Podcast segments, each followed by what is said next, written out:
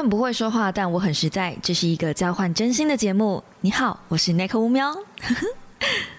我兄弟，Hello guys，欢迎来到乌喵的备忘录。星期一的一大早，你还好吗？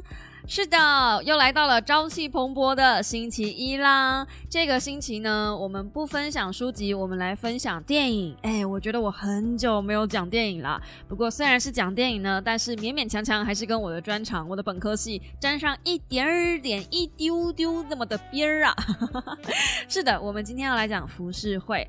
日本的文化呢，其中不得不提到就是浮世绘吧。嗯，除了艺伎以外，我想第一个想到的是这个吧，艺术领域。方面的啦，那浮世绘呢？大家想到的第一个是什么呢？如果你脑袋里面串过的是富裕三十六景，哎，那你应该是 FGO 的玩家阿荣嘛，北斋嘛，对不对？可是葛饰北斋之所以会这么有名，在呃浮世绘里面占据一席之地，除了他真的是大佬以外，他也活得非常非常久。这个礼拜呢，我就是去看了一部呃北斋的算是纪录片吧。可是我觉得，呃有一说一啊哈，这部电影我不建议你在任何背景全无的状态下去看它，因为它拍的非常非常的艺术。就是他把北斋的一生分成三部曲，第一部曲是还年轻，还在修炼，还不被人重视的时候，还没有被发掘的时候。然后第二部曲呢，是呃娶妻生子，已经开始有小有名气，有自己的工作室了。第三部曲呢，直接跳到老年。为什么要这样拍？是因为葛饰北斋真的活了很久，他好像活到九十几岁吧，所以我觉得电影就很暴力的把它粗分成三三十几、三十几就一个阶段这样。那这样的分法好不好呢？如果你对葛饰北斋的一生没有太多的了解的话，你可能会看得有点云里雾里，而且再加上那个时代，就是嗯，大家对于呃绘画、浮世绘这个东西还没有这么的友善。别误会，民间非常非常欢迎呃浮世绘这种东西的诞生，包含有一些达官贵人们之间其实也会互相送一些浮世绘的东西，就是呃风景画类型的去去送人，就是这个东西毕竟是个他们叫讲他们那个叫那什么用词啊，民俗。风俗雅情吗？反正就是叫做休闲娱乐啦，这样子。可是因为电影说的幕府时代那个时候，他们呃不提倡娱乐，他们觉得说那种东西会让人玩物丧志。嘛，在一个没有电的时代，大家没有手机可以玩，也没有漫画可以看，然后呃，就是你知道的，没什么娱乐。人民的娱乐最大的东西，大概就是嫖妓、喝酒。还有看看小说，嗯，看看漫画，呃，看看那个时候的画。所谓那个时候的画，就是浮世绘。那我先讲浮世绘这三个字，浮世是什么意思？其实浮世呢，它讲的是一般日常的绘画。所以浮世绘大部分都画一些日般一般的风景画以外，他们其实也会画一些春宫图。所以如果你想到浮世绘，然后想到什么色色的东西。因为那个就是他们的日常，就是没有电，没有什么，那我们就来做爱吧。就古人的消休闲娱乐非常简单嘛，我们就是吃啊，大鱼大肉啊，或者是喝酒啊等等的。那总而言之呢，如果你去看那部电影的话，你会发现很多他们那个时候的风景日常，我觉得很有趣啦。但是那部电影。就如同我刚刚所说的，我不建议大家在没有任何背景的状态下去看，因为一开始第一部的重点其实不是北斋本人，第一部的重点大部分都放在阿布宽身上。阿布宽演的是什么角色呢？阿布宽演的是鸟屋重三郎，还是念重三郎？应该是重三郎，嗯。那我一时候看到鸟屋重三郎的时候，我其实有点开心，因为鸟屋现在还是在啊。那个鸟屋书局有没有号称全日本最美的书局？好像也是全台湾最美的书局，whatever。但就是很有名啊，就是大家都知道嘛，所有的文青都知道去那边就是等于是走进呃文具店的 Apple 店一样，就是类似那种感觉。那在里面呢，这个鸟屋重三郎呢，他就想要让世人留下的印象是我是一个很会发掘会师的人才，我是一个伯乐。所谓的黑马也是要伯乐来衬托的嘛。那在这部电影里面，确实。嗯，应该说，在日本的绘画史上，浮世绘史上留下三个最有名的名字，重要人物。其中这三个人就是他发现的。排得上排行榜的名字呢，不会超过十来个吧？等一下我会讲原因是为什么。他自己人，他这个人就发现了三个，而且这三个人名都赫赫有名。一个是葛饰北斋，大家都知道的。然后还有一个是东周齐写乐。如果你不知道东周齐写乐是谁的话，嗯，你想当一下，浮世绘里面除了葛饰北斋那个比较有名的大浪以外，呃，应该还有另外一个是你会看到人，然后嘟着嘴，有没有做出一些很夸张的表情的那种人人像画，就是这个东周齐写乐画的。那还有另外一个呢，是喜多川歌音。这三个人呢，都是嗯浮世绘史上，就是你只要想到浮世绘，大概就是或者是你在 Google 浮世绘出来的，大概就这三个人的作品，八九不离十。北斋当然是占最多的，一来是他活最久。这是没有办法的。那我刚刚讲到了嘛，幕府那个年代呢，他们是不提倡这玩意儿的。尤其是如果你画春宫图的话，是会被抓起来关的。呃，甚至有一点就是严重的话，他们是可以整个就是找一些理由把你敲电。所以那部电影的刚开始就是就是呃一堆官兵带着一大票人到那个鸟屋重三郎的店里面去抄店。那他的店是卖什么？他的店其实就是卖画。认真说，是出版社的，是最早那个时代的出版社。嗯，那个时代呢，除了画图以外，还另外可以写小说。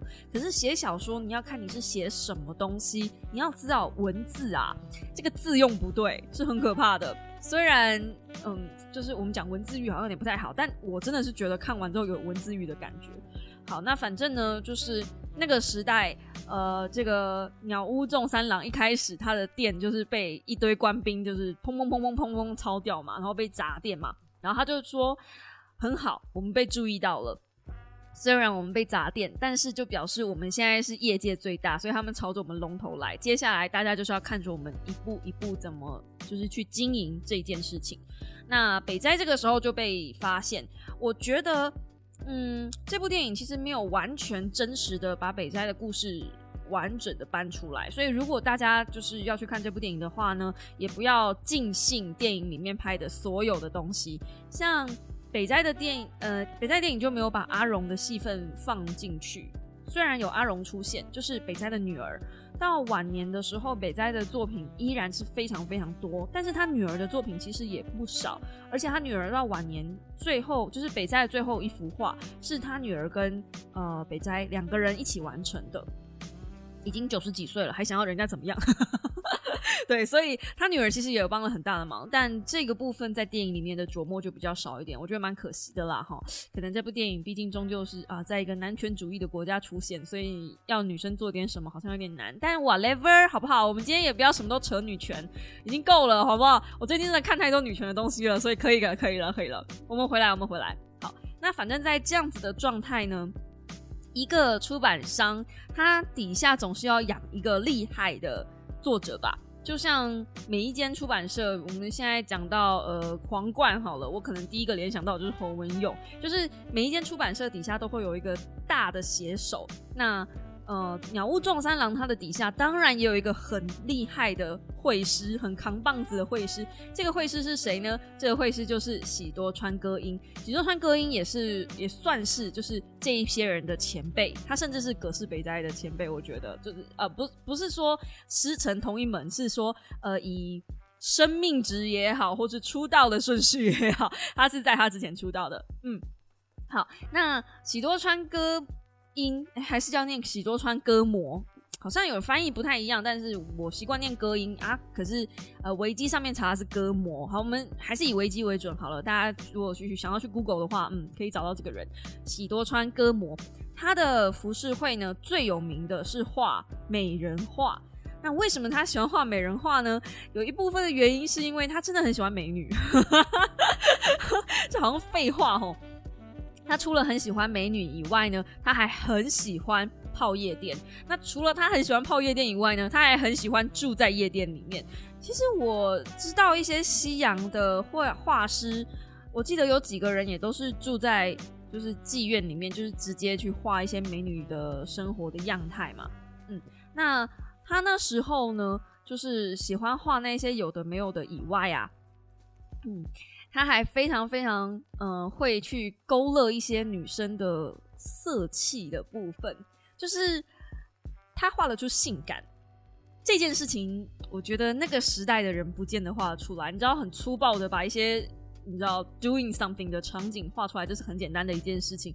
可是我觉得他的美人绘里面有一些说不上来的空跟灵气。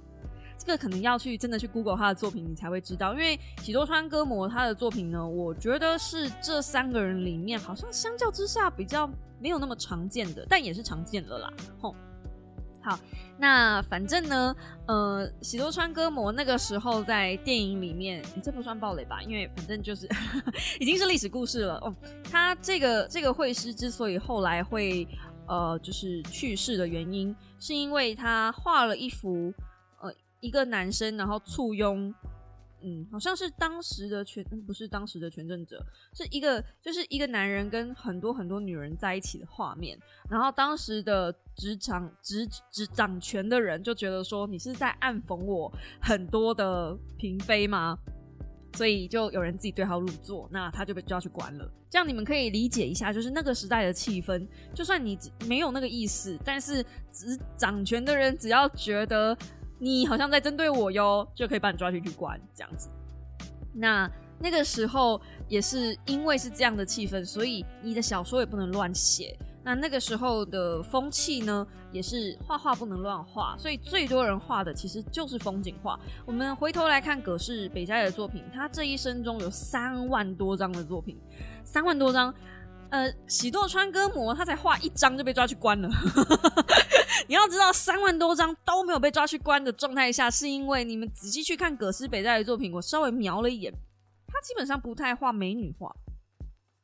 葛饰北斋大部分都画风景，而且你能想象到，你能就是你你闭着眼睛想的，就是他的一些比较厉害的作品呢，大部分都是呃，就算有人好了，也就是。那种大的大的场景里面有一两个人，就是景色为主，所以他的东西之所以没有被人家就是诟病的话，主要一个原因是这样。第二个原因是他大部分都画插画，诶，这个是不是比较多人不知道？他是第一个帮长篇小说画插画的画家，同时他也是第一个呃画出漫画这个词的画家。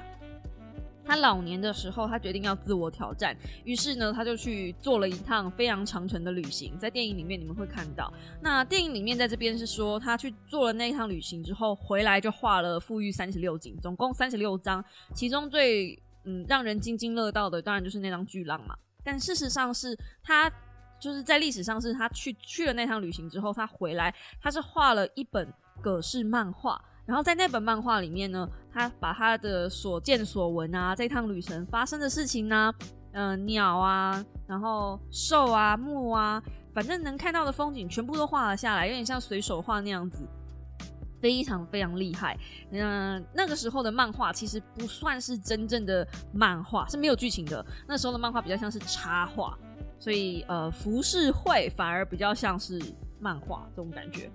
而且，如果你真的有去看电影的话，他们电影里面其中有一幕是，呃，把他们这一些画家的画呢转印到，就是捐印，然后转印到木板上，然后接着呢，就是用一些雕刻工具去把他们的线条全部都留下来，做成木板的雕刻。刻完之后，再用套板的方式一层一层的上色。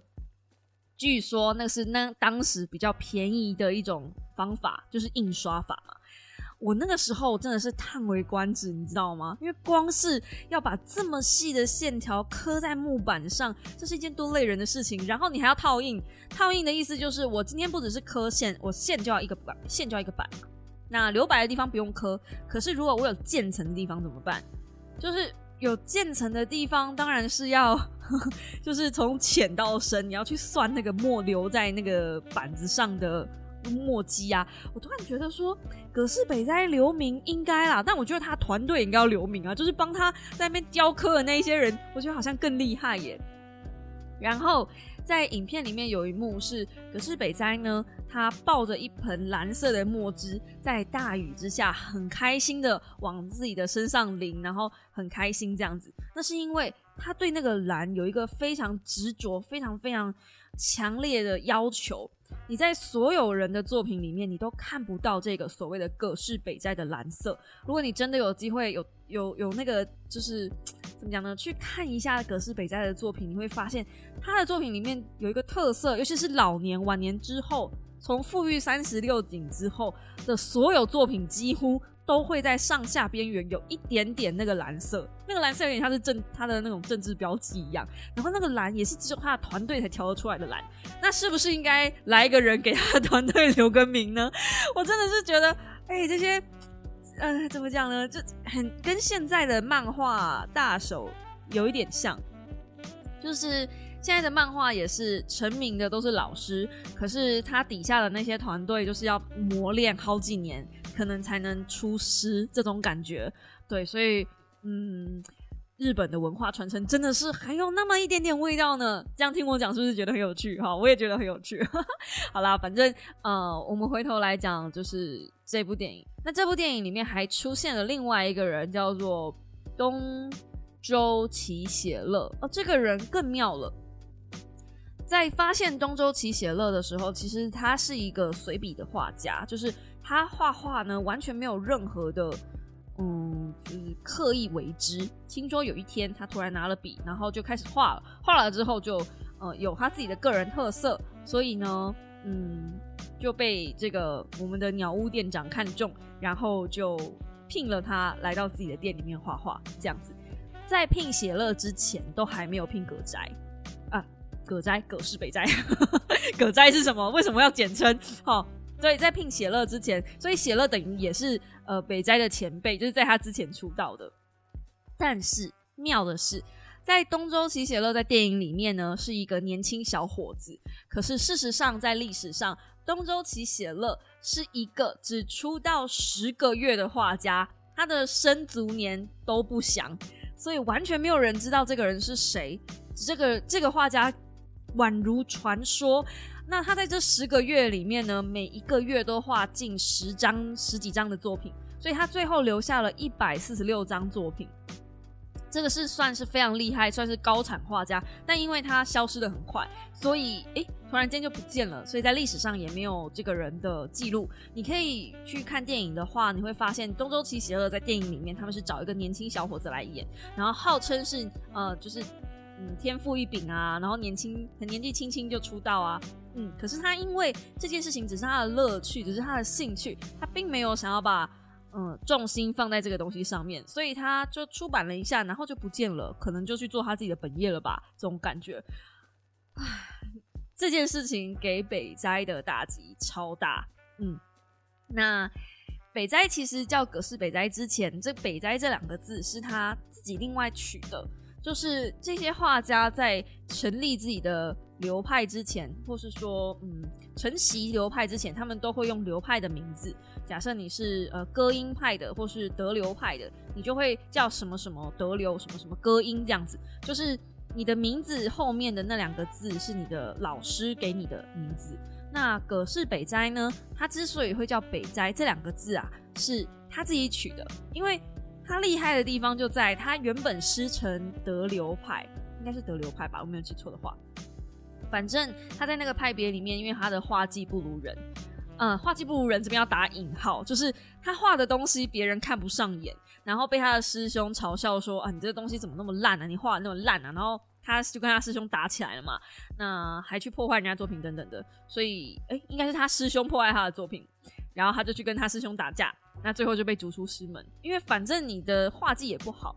那我觉得这画技不好也是要打个引号，因为我觉得并不是画技不好，我们可以很明显的从后续的这些论证来证明，他不是画技不好，他只是那个当下他的东西还没有被人家认可。那反正他其实那个时候也在琢磨自己的风格，就那个时候的他，电影里面演的啦，就一直在去临摹别人的东西。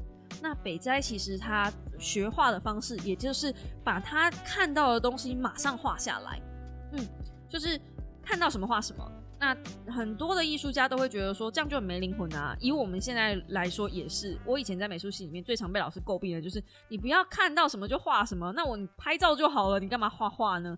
所以练画练到最后是要画不像的。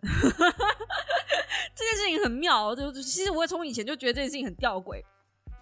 我们在练艺术的时候，我们在练美术的时候，就是我们在练素描的时候，在练人体的时候，老师都会雕我们说那个比例呀、线条啊啥的，然后最后再跟我们说你就是要画不像。那你一开始干嘛把我把我修的那么像呢？那你一开始干嘛雕我呢？好啦，反正扯回扯远了，扯远了，我们回来。嗯，北斋一开始就是这样子。看到什么画什么，所以他一开始就被人家嫌弃说他的画没有灵魂。那他的灵魂这个东西是一直不断的去揣摩，然后去跟自然接触，去触发，然后最后最后他好不容易找到自己的风格的时候，嗯，那个鸟屋的老板去世了。鸟屋的老板在临死之前跟他讲说：“我等你好久啊，你总算找到你自己的风格了。然后我等到我都生病了这样子。”然后鸟屋老板得的呢是一个叫做江户病的东西。江户病是什么？那时候我以为江户病是肺结核，因为确实有一阵子江户那个地方肺结核很严重。但后来我们查了，不是江户病，其实是一种脚气病，而且是只有有钱人才会得的病。因为那个时候呢，有钱人是不会吃一些猪肉啊、内脏啊那些东西的。那个时候的有钱人只吃贝类跟鱼类，日本嘛，靠海国家嘛，所以如果你能吃鱼，你你就不会去吃，想要去吃牛或者是去吃猪，就他们会觉得说那个东西是给嗯种田的人、牧农的人吃的。那有钱人就是要吃海里捞上来的，显然会缺少某种特定的养分，所以只有很有钱的人才会得江户病。讽刺吧，这告诉我们挑食，就算你再有钱也不可以挑食。OK，好，那反正呢，最后这个老板当然是走了。那我出来之后，我其实一直对于这个鸟屋重三郎，还是我们应该念鸟屋重三郎这个人感到好奇，就他跟鸟屋到底有没有确切的关系？OK，首先，鸟屋其实不是那个鸟屋。好的，那嗯，这个是我也是在网络上找到的啦，就是呃，曾经这个鸟屋的的创办人呢，嗯，增田昭中昭的阿公，就是就是就是他的创办人的阿公，曾经去过一间名为鸟屋的制屋的地方，嗯，那然后他们也知道江户时代曾经有一间出版社的。嗯，就是老板就叫做鸟屋重三郎，于是这个创办人就在有人的建议下说：“哎，那我们品牌就取自叫这个鸟屋重三郎好了，感觉会比这个阿公的治屋来的好一点点。”啊，by the way，如果你不知道治屋是什么的话，就是专门在培养艺妓跟 geisha 的地方。对，嗯。他们说：“哎，毕竟你现在是开书店嘛，哈，如果你名字取用那个 阿公的曾经培养妓女的地方，这样好像不是很好，嘿啊，我们改用一个叫做呃，就是那个时候江户时代出版艺术品的出版社，是不是？”比较优美一点点啊，这样，所以就就叫出名字了。那个关系扯得多远？关系说有多远就多远。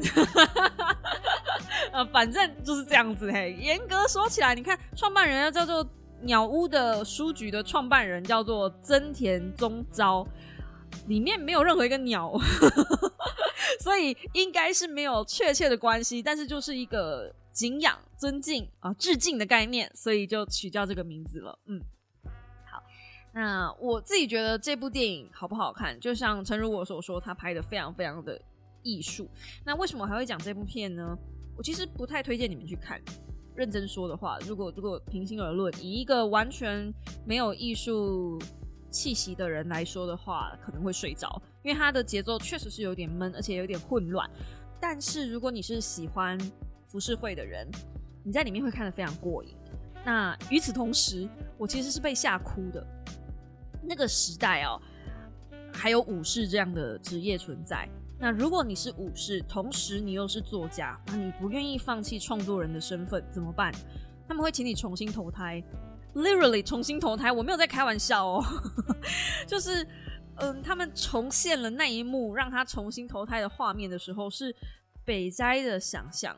那北斋他在画画的时候有一个最有名的的说法，就是嗯，我只是画出我眼里看到的东西，嗯，所以北斋看到的东西，有的时候北斋在画一些鬼怪啊，或是在画一些嗯，就是比较比较不科学的东西的时候啊，其实他不是凭空而诞生的，他是真的看到文字就会有图片的人。其实真的有这种人诶，在我们就是脑脑科学的研究里面，这个是用图像思考记忆的人，就是这样子的人。我也是属于这样的类型的人。嗯，以前我跟 D A 去日本的时候，我们隔了很久很久以前去，就是我们每年以前会每年都去嘛。那后来呢，隔了很久，我们又去了同样的地方。我可以明确的跟他说，等一下前面那边有一间什么什么店，然后我们在什么地方转弯，我们可以去到哪里？因为我去过那个地方，我就会对那个地方有印象。我没有办法记得路名，但是我只要有去过同样的时间、同样的天色，我就可以在脑海里面换出同样的片段跟景象。另外一个案例是，呃，我妈如果跟我在讲什么电影，她可能忘记那电影了，但是只要我有看过，我就会记得电影的画面跟细节。我如果是看书看文字，我可能没办法啊。对我看小说的时候，大部分也是记得剧情胜过于记得人名。很多人跟我抱怨说什么呃女巫瑟西，就是上个礼拜我介绍的那一本说书里面人名太多，说希腊神话里面人名好多，但其实我也不会记得人名，我都是记关系，像米勒陶跟米勒斯这两个名字超像的，可是如果你记得他是一个是儿子，一个是爸爸，一个是妖怪，嗯妖怪，一个是怪物，一个是国王。去记他们的身份就好了。而且，当你脑袋里面有他的画面，比如说米勒陶，他是一个牛头人身会吃人的怪物，身上充满了肌肉，然后那个牛头啊，可能还是白色的，你就是脑袋里面就会有那个画面啊。或者是国王，我会想到，嗯，戴着皇冠嘛，然后有点老，有点皱，有点色。但反正就是那样国王的印象，你就不会去记人名，因为你脑袋里面已经有那个画面啦。然后你就自然而然的，当他们有出现对话或是有出现互动的时候，我脑袋里面就会像看电影一样。嗯，所以对于我这种人来说，看小说很过瘾。这也是为什么北斋会帮一个长篇的小说做插图的原因。我相信那是因为他看到插画的时候，他看到文字的时候，他脑袋里面是真的有那个画面。电影里面还有一幕是，呃，他画插画的时候，那个帮他写，应该帮他写小说不对，委托他画插画的那个小说家说：“你这边哦不能这样画，因为我这边没有写这些东西呀。”那北斋就说：“我不改，因为那是我在眼睛里看到的东西，我就是看到这些了，所以我不改。”嗯，那小说家就很气：“你不改是不是？那我改。”他就去改他的字，他就说：“我要证明给你看是。”小说比较厉害，是大家要来看的是我的小说，不是来看你的插画。其实，那个时间的洪流，我想已经证明了一些什么事情。那个小说家最后连名字都没有留下来，但是北斋留下来了，所以啊，这个 我们就不要鞭尸了啊。好的，那北斋的晚期呢？其实我觉得，嗯，他晚年的作品反而比较得我心哎。就是他早年的作品大部分都是花花草草嘛，那一些他反而到进入晚年的时候，就是他真正那个北斋蓝开发出来之后，哇，每一幅作品都太强了吧！而且他最后最后晚年跟他嗯女儿讲说，如果能够再多给我十年就好了，再多给我十年，我就能够成为一个真正的画家。那我我那时候查资料看到这句话的时候，我心里面想说：你到底要逼死谁？可以了吧？可以了吧？你浮世绘的大家留一条后路给给后人好吗？嗯，北斋一直说他很希望看到能够自由创作的时代，但事实上呢，我觉得幸好北斋活在那个时代，就是有在那个时代的一些压迫、一些身不由己跟逼不得已之下，所以才能够有他去发现一些。风景里面没有的笔触跟灵感，我觉得是这样子。如果今天是一个能够随便自由画什么的时代，我想他就不会去发现大川或者是嗯就是富士山了吧？毕竟你什么都能画的时候，就不太需要跑那么远了。选我正解，有的时候逆境一点点的逆境，反而是嗯成为成长的助力的呢。那一样是一个绘画圈的小新闻吗？嗯，就是 AI 绘画这件事情，不知道大家熟不熟悉呢？最近风风火火热热啊，只要有一些就是城市运算的东西，好像你就可以画出一幅画了呢。这样子的技术其实并不是非常的呃，就是旧了，这个已经行之有年了。那先前在网络上有有一套软体型，就是引发大家的讨论，一套 AI 绘图工具。那只要呢，你把这个工具里面输入对的城市码之后，然后让它去运算，其实它可以去算出一些很漂亮的图片，就是 AI 城市 AI 绘画的工具。这个只要上网 Google 一下，其实你可以啊找到很多很多类似的作品，甚至是风格都可以。假设你要画漫画，或是你要画呃人像、肖像画，什么样都可以。其实艺术家都已经快要被干掉了。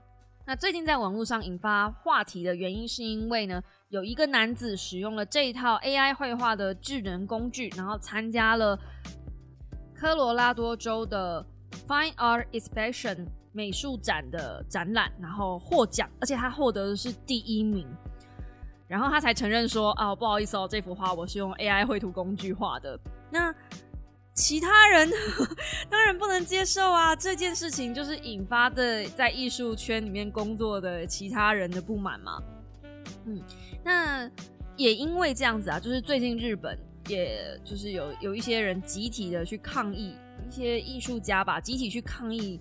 一个绘图网站，我不确定是不是同一个，也是一样，就是用 AI 绘图工具，然后只要把他们的作品，比如说我今天很喜欢某一个画师的作品，我就大量的把这个画师的作品通通都下载下来，而且我我在网络上找图就好了嘛，我也不用解析度很高，我就丢进去给这个 AI 让它学习。那接着呢，我就写程式让这个 AI 产生图片，它就可以产生一张跟这个画师一模一样的风格，但是是我自己想要的东西的作品出来。这样子的东西会引发什么样的效应呢？我们可以来想想看。这些艺术家基本上是靠委托图来生活的。如果假设今天每一个人都用这样子这套 AI 软体去工作的话，他们以后还到底要不要混饭吃？第一个是这样。第二，在 AI 的城市里面产生的图片，到底究竟能不能够参加艺术展览呢？其实类似这样的东西。有这样的争议也已经非常非常多年了。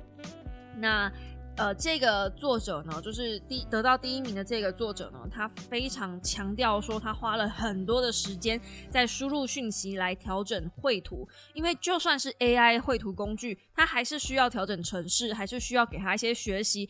我虽然没有花很多的时间在雕刻我的笔触，但是我花了很多时间在调整我的程式码。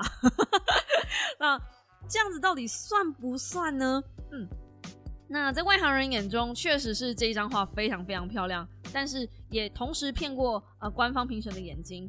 那这幅画呢，就就我不知道哎。如果你问我的话，它真的是很漂亮啊！它就画一个宇宙的空间，然后很像是嗯未来科技结合了现代过去的东西，因为看起来画里面的人是穿着一些很古典的衣服。然后在洞窟里面看着一个未来的空景那样子。如果你说这是《星际大战》的某一个插画，我会信，就是类似那样的感觉。然后，嗯，作者当然说我他他说他不会道歉，他赢了，而且他没有违反任何的规则。嗯，然后官方发言人表示，他当初就有说他自己是用 AI 绘图工具的，但是因为这两位评审不知道这个是什么东西，然后他们也不知道 AI 科技现在已经进步到。嗯，就是不知就是这些这种程度了嘛，所以很多的艺术家就说：“哎，艺术已经死了，AI 赢了，人类输了，就是科技不存在伦理，只有人类才有，是无法停止的。”那我觉得啦，这个是很抽象的一件事情。那时候我在学艺术的时候，我们老师就说：“艺术是什么呢？”他们要我们每个人回答一次这个问题。那我那时候的回答是：艺术是为文化留下一个注解，有点像 footnote。那如果艺术只是一个时代的注解，一个文化的注解，那 AI 绘图为什么不能存在呢？所以我其实是站在正方的。当然，艺术家的生存已经非常非常困难了。那这是不是可以表示艺术家绘图的这一件事情，它的稀有度，就是珍惜度又会更高了呢？毕竟用电脑产生的东西，我们都知道，呃，就是相对应该比较便宜一些些。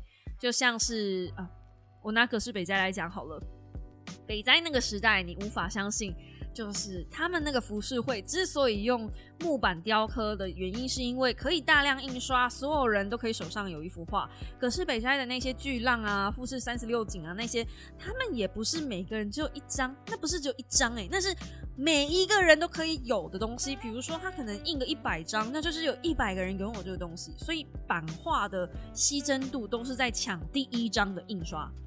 那如果你有在玩版画，就你有在注意版画的话，版画的右下角它会有一个一斜线一百，那就是表示它要印一百张，然后你拿到的是第一张，数字越小会越贵。嗯，通常版画都在拼这个。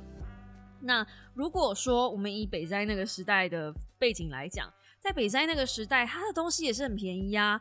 如果说我们挪到现在的时代来说，北斋现在一张画应该是，就算你有个上千十亿、百亿，也不见得，那已经是无可估算的价格了吧。所以我觉得艺术家不需要这么焦虑。如果你的作品真的很好的话，嗯，流传名是没有问题的。我爸很久以前就跟我说过，如果你要当艺术家的话，你要有个觉悟，就是你只能留名，你不可能留财。这几乎是所有每一个时代艺术家的通病，因为艺术真正的价值都是要经过时代考验才有办法留下来的。有没有当代成名的艺术家？有，那个当代艺术家里面，就不啷起来，不鬼长那长哎，就是嗯，如果大家有去看国美展的一些双年展啊，台湾艺术家的一些展览啊，然后有些得奖，就是年轻的艺术家得奖的比赛啊，以前我还会看，偶尔看看，就是。在学校，当然在学校的时候会看嘛。然后刚毕业那几年我也会看。其实我已经有一些时候没有去看，嗯，艺术展览了。我承认，但是那是因为我每一年去看艺术展览的时候，我觉得看来看去好像都差不多。就是人类的进步其实相对是慢的，这也是为什么 AI 最后会赶上来的原因。终究电脑的学习能力是很快的，你要阻止这些东西，你要去抗议这些东西，你要你要遏制。呃，这些机器人来抢你的工作，那为什么当初这些机器人就可以抢掉工人的工作呢？那艺术家可能会觉得说，可是我们不是工人啊，我们是创作者啊。我觉得早晚有一天会有出现用呃电脑写的小说，我觉得早晚有一天会，就是你只要把设定都输入进去，你设定的越详细，然后它就啪啪啪啪全部都写给你看。早晚有一天，AI 会学会人类的感情，AI 会学会读取人类的感情，然后它就会创造一些我们人类之所以认为珍贵的部分。嗯，我真的是觉得是这样子，就是人类太高傲了，嗯，还太自满了。我最近在看小猫推荐的那个叫《良医墨菲》，然后其中的第一集，第一集，第一季的第一集，就那个男主角就问主治大夫说：“你很自大哎。”你的自大会帮助到你什么吗？那因为梁一莫非是个自闭症的孩子，所以他并没有发现这句话会得罪人。但有的时候确实是人类很自大，人类认为我们创造了电脑，我们创造了 AI，所以 AI 永远都会在我们之下。Oh really？已经有太多太多的科幻小说在写，就是人类之后会被 AI 统治。我觉得早晚有一天是这样，AI 当然会为你好啊，就像。嗯，那个全民公敌吗？诶，是机械公敌吗？机械公敌那部电影叫《机械公敌》吧？嗯，电脑得出的最后答案，在不违背人类三大呃机械三大法则、机器人三大法则之下的最佳解答，就是人类要怎么样保护人类呢？人类是一个会自相残杀、非常自大的种族，所以。要保护人类最好的方式就是把人类拘禁在家里面，然后给他们食物跟水，让他们暂就是居住在稳定的环境里面，然后呃让他们繁衍就可以了。就是 AI 得出最好让人类最好的方式，因为我们会互相伤害，这是事实啊。因为人不完美才会为人嘛。那之所以艺术品会得到这么大的感动，我们我们所谓艺术品的感动好了，嗯。不就是呃我们认为我们可以在艺术品里面看到所谓的情感流露吗？好，那我我最后讲一个，就是这一幅得奖的作品，如果你有意思的话，你可以上网 Google 看看，或者是我把那个报道留在影片下方。关于好了，这幅作品虽然很细，它的空间感很多。然后里面的人就是画的整体氛围非常好，但是我仍我仍然认为，就是你把它跟北斋或者是跟那些百年以前厉害的作品放在一起，你会发现它其实没有灵魂。AI 目前创造出来的东西得到第一名，击败了大多数的艺术家，大多数参展的艺术家，他只击败了当下那些去参展的人。但是其他人呢，或者是我们放长远来看呢？我觉得并不是这个 AI 的问题，而是现代的人其实某种程度上来说灵魂很匮乏。那这也不是现代人的问题，因为我们现在接受到的资讯就是太多、太爆炸、太快速、太速食，所以要我们画出一个像北斋那样子流传百年甚至是千年的作品，太难了。太难了！人类的人类之所以当年会创造那些高峰、那些经典，是因为他们能够心无旁骛的去专心他们原本在做的事，而且他们没有什么别的娱乐，他们不需要社交。你跟我说北斋需要社交吗？北斋本来就是一个社交障碍的家伙，好吗？他根本完全 don't fucking care 别人在干嘛，他连他的女儿都其实不是怎么理他，他除了想画画以外，就是吃饭跟睡觉，他甚至连吃饭睡觉都不需要，他只需要画画而已。你要做到那样子才有办法，就是成就 AI 有没有办法达到那个高度？我其实很怀疑，不要说办不到啦，我就保守一点，我怀疑至少短时间内暂时是办不到的。那你要说人类有没有办法回到那个高度？我觉得是不行的，除非今天断水断电，你十年吧。但断水断电十年，应该大家就是世界末日，可能会崩溃之类的。我觉得没有办法回到原民社会，大家一定没办法了。所以这是时代悲歌啊！嗯，我悲观主义嘛，大家都知道。所以呃，我不看好人类还能再创造出所谓的经典。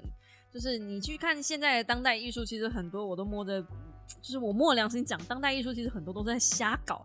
就把一根香蕉贴在墙上，fuck is this shit？你跟我说这东西有艺术价值，Yeah，perhaps，就是为艺术留下注解嘛。它的嘲讽性大过于它实质的艺术价值啦。我觉得，就如果今天要谈艺术价值跟嘲讽性真正兼具的话，就只有那个在呃墙壁上画画的男人吧。哦，就是那个把得奖品直接销毁，前阵子非常非常有名。我查一下，我查一下。这是二零一八年的新闻了，就是班克斯这个艺术家呢，他有一幅作品在富比市上面就被人家拍卖，然后是拍卖了呃四千一百九十七万的台币。这个艺术家之所以成名，是因为从来没有人看过这个人，然后这个人会在英国到处乱喷漆，然后都是喷一些很讽刺的肖像画作。或是人物画作，所以大家其实很想收藏他的东西。他的艺术价值来自于他本人的一些声浪啦，当然还有他的作品，真的也是蛮好看的。那总而言之呢，他那个作品当下被拍卖之后呢，呃，这一幅画突然在众目睽睽之下自动销毁，变成一大堆的碎纸条。嗯，那。隔天，他就在他自己的 Instagram 上放了这一段影片，然后公开说，他其实早就在多年前在画框内装置了一个碎纸机的机关，那以防有一天这个画作被拿去拍卖。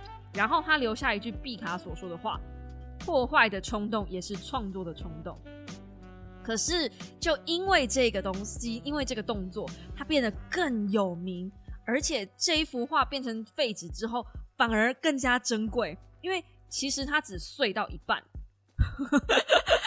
他还有另外保留一半，好好看是就是对，就而且这幅画的作品叫做呃放在垃圾桶里的爱，然后那个嗯碎掉的部分是人物的部分，它原画应该是一个小女生，然后看着一个爱心的气球飞走，对，结果就是只有小女孩的部分被碎掉，然后爱心气球的部分还留着，嗯，然后发生事情的一个礼拜之后呢。富比士拍卖宣布，原标仍然会买下这一幅碎纸的作品。并且呢，这也是在艺术史上在拍卖会上即兴创作的作品。我认为这个才是艺术，就这个是 AI 办不到的事情，所以我真的觉得艺术家们没有必要因为 AI 的绘画的兴起而你知道就是太过紧张，因为当代艺术的存在、艺术的存在、艺术家的存在，它是赋予艺术品意义的，并不是把东西画的好看就叫做艺术家。我认为不是，至少北斋已经讲了。你如果单纯只是临摹，或者是把一个东西、把一个空间呈现出来，那绝对不是艺术的本意。拍照就办得到了。如果你只想要的是呈现一个氛围、一个灵魂，或是一个概念。一个想法，这个才是当代艺术真正我们在讨论的东西，至少也是呃我当代艺术的时候我在想的东西。要不然那个把马桶放在上面展的家伙，或者是画了一根烟斗，然后说这不是烟斗的家伙，那些家伙怎么能够成名这么久呢？我就说，或者是那个哎不对，那也是玛格丽特。我本来要讲那个把苹果放在人脸面前的家伙，哎，那个也是玛格丽特，跟烟斗是同一个人。好了，反正呢。当代艺术其实并不是这么简单，就是大家不要想的这么复杂啦。嗯，我是觉得可能是因为目前的大部分的业余的艺术家，业余吗？讲业余好像有点过分。就是画爱画画的人，终究还是喜欢画画这件事。我这样觉得。其实我本来也是讨厌画画的，就是差一点点被呃这些老师们抹灭的那个画画的兴趣呢，在最近刚好又捡了回来。那我发现，我喜欢涂鸦，我喜欢画画，我喜欢画画这件事情，并不会因为，嗯，时间的洪流，就是因为被 AI 取代了，它可以画的比我更好看，所以我就不喜欢画画了，并不会。所以艺术这件事情的本质，并不会因为 AI 的软体的诞生而抹灭了它本性的存在，只是 AI 软体的诞生会让某些人的饭变得比较困难吃，嗯，就这样而已。对，所以这个软体我。最近听说它是被停权了，就整个网站被关掉，不然本来是大家都可以上去玩一玩的。那现在就是完全都不行，完全不行，因为网站已经被撤销了。我是觉得蛮可惜的啦，因为你在上面就是怎么讲呢？有这种工具，是你本来不会画画的人，你也可以有机会去碰触到艺术这个领域了。它其实是在降低大家对于艺术这件事情感兴趣的门槛。我觉得这是好的，不然本来就是艺术家有一种高傲，然后好像这个圈子超级小，每每个人都进不去啊，然后想要进去了之后，又会就是你知道画的很丑，又会被一些你画的很好看的人嘲笑或者碾压，在这个圈子里面哦，要生存真的超级困难的。就像葛氏他其实一开始嗯，在画画很难过，就是画画没有还得不到大家认可的时候，他其实是有一有点有点丧志的啊。对啊，那还好他有坚持下去，他的本性是就是坚毅不拔。那奇怪，那应该他有毅力才对啊。又回到游戏里面了吗？好，反正呢，总而言之之总而言，对我今天开这一支 podcast 呢，就只是想要分享一下啊，我嗯在就是艺术圈这件事情里面看到的一些东西啦，一点点。哎呀，毕竟是自己的本业嘛，毕竟是自己曾经大学时代的东西，总是会多多少少。呃，想要好奇的，就是秉持着一些看到了冷知识的一些心情分享给大家。嗯，最后最后，你最近有看到什么艺术品吗？你最近一次去参与艺术品是什么时候呢？欢迎大家嗯在下方留言告诉我哟。我是那颗乌喵，喜欢我的 podcast 的话，请用订阅代替掌声，或者在下方帮我按个喜欢。心有余力，欢迎使用订阅或是点赞或是评分的系统。帮我就是留个言等等的，你们的留言、点赞、支持、评分都会是我继续更新的助力哦。我刚刚差一点又要继续念成 YouTube 影片的留言，YouTube 影片的结尾了呢。哎呀，真是真是职业病，职业病。嗯，当然当然也希望大家去支持一下，就是上个礼拜的说书，虽然是一支小小简单的小说，但是现在因为我喜欢就是把小说结合一些冷知识，所以也会补充一些书里面没有的东西在里面啦。我自己觉得，嗯，女巫瑟西超好看，而且如果你有玩 FGO，你会满满的就是看到各种各式各样的人物跟宝具，就觉得你好像在在玩另外一款游戏，这样文字游戏的另外一个延伸版。我看完女巫瑟西之后，我好想要抽一只。姑姑来玩哦，就是你知道就啊，而且有很多很多的梗，你才会发现说 F G O 这个游戏原来设定的这么这么细啊，里面有这么多的细节是真的是遵循人物原本的设定呢。看小说，拜托大家好不好？如果你没有要想要看那本书，你也至少把我的影片找来看。真的啦，不会骗你们啦，就帮我冲一下点阅，我 真心话讲出来了。好的，好的，我们就下个星期一同一时间五秒的备忘录再见喽，大家拜拜。